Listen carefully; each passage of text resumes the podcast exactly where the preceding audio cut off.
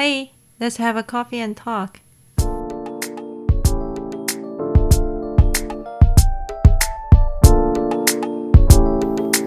嗨，大家好，欢迎回来，比利时光 Coffee Talk with Joe。暑假已经接近尾声，你们有去哪里玩吗？你们一定听过曾经在欧洲工作过的朋友说，在办公室里的茶水间，最受欢迎的话题就是聊聊关于假期怎么安排，假期去哪里玩，玩多久，大家可以交换分享旅游资讯。就连今年 COVID-19 新冠肺炎这么严峻的欧洲，同事们几乎都是在家工作。然而，每次线上会议刚开始的时候，大家闲聊破冰的话题还是一样，总是讨论着暑假怎么安排，计划去哪里玩，去多久啊？相信我，如果在办公室里遇到不熟的同事，一时找不到有什么话题可以聊的时候，聊聊旅游的话题，绝对是安全又可以免除尴尬的场面，而且呢，有很高的几率会让人聊到欲罢不能。所以，我也跟不少同事们聊到他们旅行的计划与经验。来到欧洲十多年来，最多朋友提到旅行受欢迎的好地方之一，你们猜猜是哪里？是南法。我有一个五十多岁的比利时法语区的男同事，他每一年七八月固定都去南法玩三个星期。还有另外一个准备退休的法国女同事，她住在法国北边的里尔。她也是每年去南法过暑假，因为她的爸妈与姐姐住在南法。每次看她度假回来，皮肤晒得黑黑的，我都还记得他的笑容，似乎都还带着南法阳光的温度。他说：“这样才有度假回来的感觉啊！”这一集的 Podcast，我想来跟大家聊聊，我今年也去了南法普罗旺斯与蔚蓝海岸玩的旅行心得。Let's go！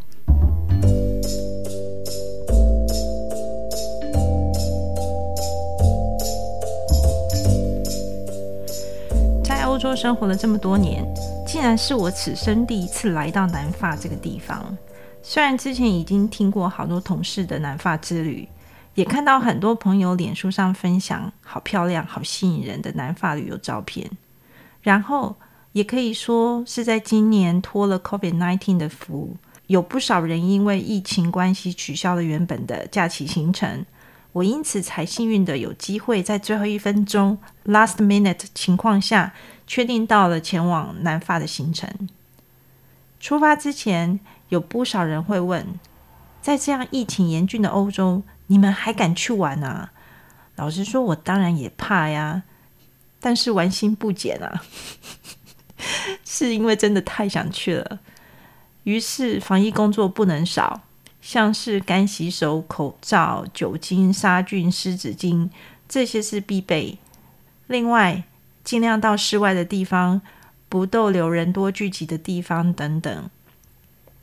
我们从比利时开车前往南法，不搭公共交通系统，开车路程大约十二个小时，也刚好当做开车兜风、欣赏风景。路途上停留两三次，下车尿尿。对的对的，偷偷说一下秘密，我们还是自己准备了行动尿袋。就是连公共厕所这种有风险的地方都避免掉。啊，如果是上大号的，那就没有行动大号可以用啦。这个就要忍着，不然只好冒着生命危险去大大喽。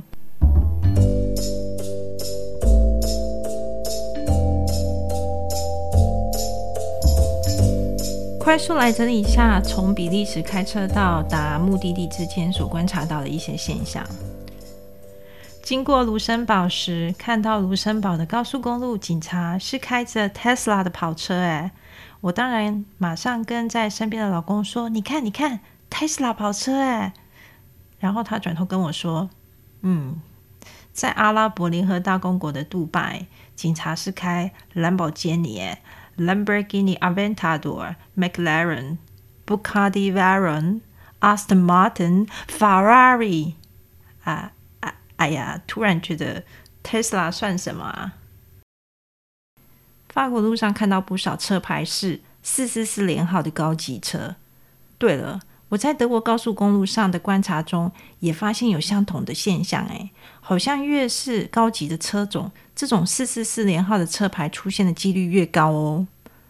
法国高速公路的停车过路费，就是所谓的 toll station，怎么那么多啊？一直在停车缴费的感觉。然后突然，我默默的听到正在开车的比利时老公在一旁说。嗯，法国政府应该可以考虑一下采用台湾那种 ETC 自动电子收费系统，不错不错，这个比利时人是有见过世面的。当然，越来越接近到法国南部，当可以肉眼看到海面的时候，竟然有一种好像置身台湾垦丁的错觉，风景真的好美。之前有想着在路上下车尿尿的这件事，似乎是多虑了。因为后来我们来到有一个高速公路旁的休息站，进入休息站室内空间的每个人，看来都很遵守法国政府的规定，都有乖乖戴上口罩，而且室内的人数不多，也能保持社会距离。厕所里整理的也相当干净、明亮、清爽，连洗手台上都没有看到水渍残留，让人去上厕所的时候感到安心。发现无线付款的好处与方便性，像是休息站里的咖啡自动贩卖机、高速公路的 toll station，都可以用银行卡无线付款的方式付钱。在这个防疫病毒的时候，大大减少了接触被感染的机会。经过十二个小时的开车，我们终于抵达了位在拉木桶的民宿。当然，这期间我也拍了不少的照片。如果大家有兴趣的话，可以来到我的 Instagram 上面欣赏一下那些美丽的南发照片哦。同时，也有上传一些影片，在影片里面可以看到南发的街景跟风景。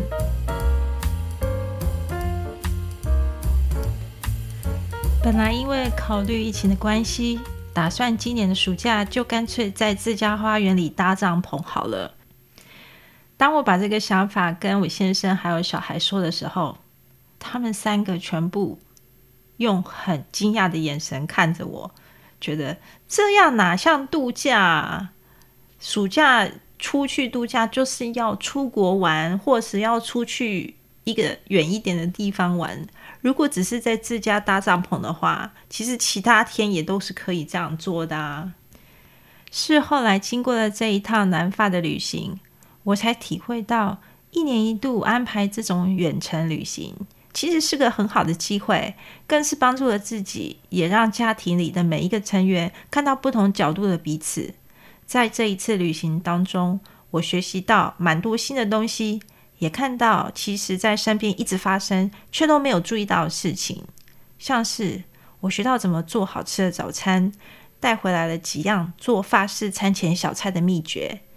我也一直伤脑筋着要如何让儿子喜欢吃蔬菜。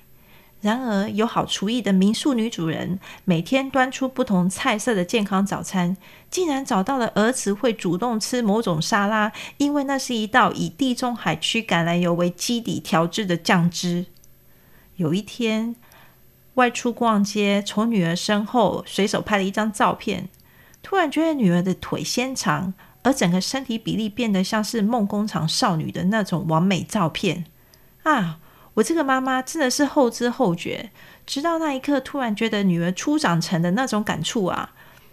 然后也在一个海风徐徐吹拂、欣赏夕阳的时刻，我跟老公一起坐在面临地中海岸的石头上，看着海中玩着帆船的小鲜肉。嗯，突然也注意到。哎呀，我怎么跟我老公这么像，有着中年发福的肚子啊？噩梦。然后我当然就下定决心回到比利时，要回来好好执行一场减肥计划。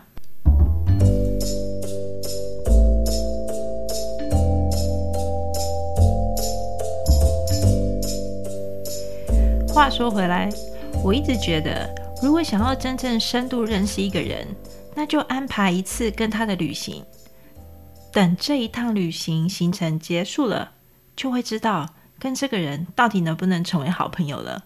也有听过很多人说，要看一对情侣能不能一起走长久，那就出国旅行吧。有不少情侣出国回来之后就直接分手的，我蛮常听到的。因为旅行本身就是一个人三百六十度全角度的展现，尤其出国旅行，走出了自己的舒适圈，我们自身潜在的价值观会透过行为而表现出来。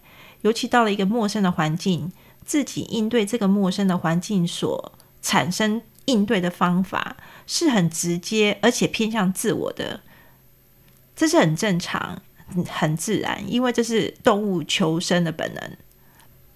如果能透过一趟旅行而认识一个人，同时也能更了解自己，那这一趟旅行的收获就非常值得了。如果不幸因为那一趟旅行而让原本相好的两个人分手，我反而觉得这也是一个很值得的过程，因为自己反而有了空间与机会再去选择更能适合彼此的人。这样还是一场意外的收获呢。这让我想到了经济学里讲到的机会成本理论。机会成本是说，你现在有一个小时来做一件事，其中可以挑选 A 或 B 两件事情来做。那这两件事情同样都需要一个小时才能完成，但是其价值不同。你如果选择了 A，显然你就必须放弃 B，那这个 B 就是你的机会成本。如果你选择 B 来填补这一个小时你要来做的这件事，那 A 就会是你的机会成本。简单来说，就是鱼与熊掌不可兼得。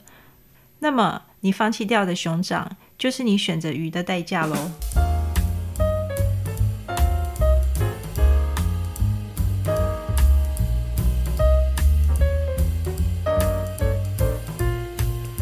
嘿，你知道吗？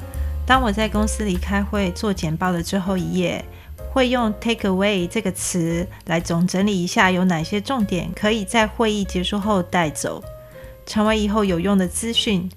所以我也来整理一下这一集有哪些 “take away” 可以带给大家一些好处。第一，在工作职场上，如果遇到不熟的同事，聊一聊旅行的话题来破冰，是个不错的方法。如果你的同事是欧洲人，这个旅行的话题更是必备，绝对好用。第二，在疫情严峻的欧洲，危机也是一种转机。我竟然可以在 last minute 订到一个南法热点的行程，当然也是确认过这是个安全的行程，不会没有经过调查研究就随便去敲定这个旅行行程。第三。防疫工作不能懈怠，是每一个人的责任。遵守政府发布的规定。第四，能够在疫情乱世中，仍然可以与家人一起享受着美好的南法度假生活，很珍惜也很感恩。第五，一段远程的旅行可以学到新的东西，更可以用不同的角度来看到彼此。第六，如果想要真正深度的认识一个人，就安排跟他来一场旅行吧。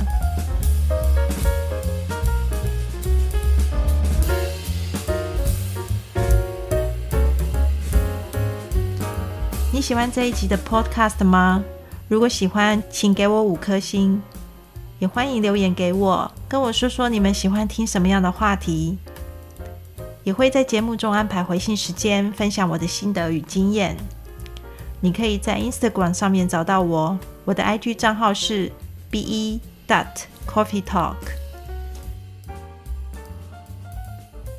下一集继续我在南法旅游的心得分享。谢谢你的收听。我的 Podcast 频道收听平台有 Apple Podcast、Google Podcast、Spotify。订阅一下才不会错过下一集的比利时光 Coffee Talk with Joe。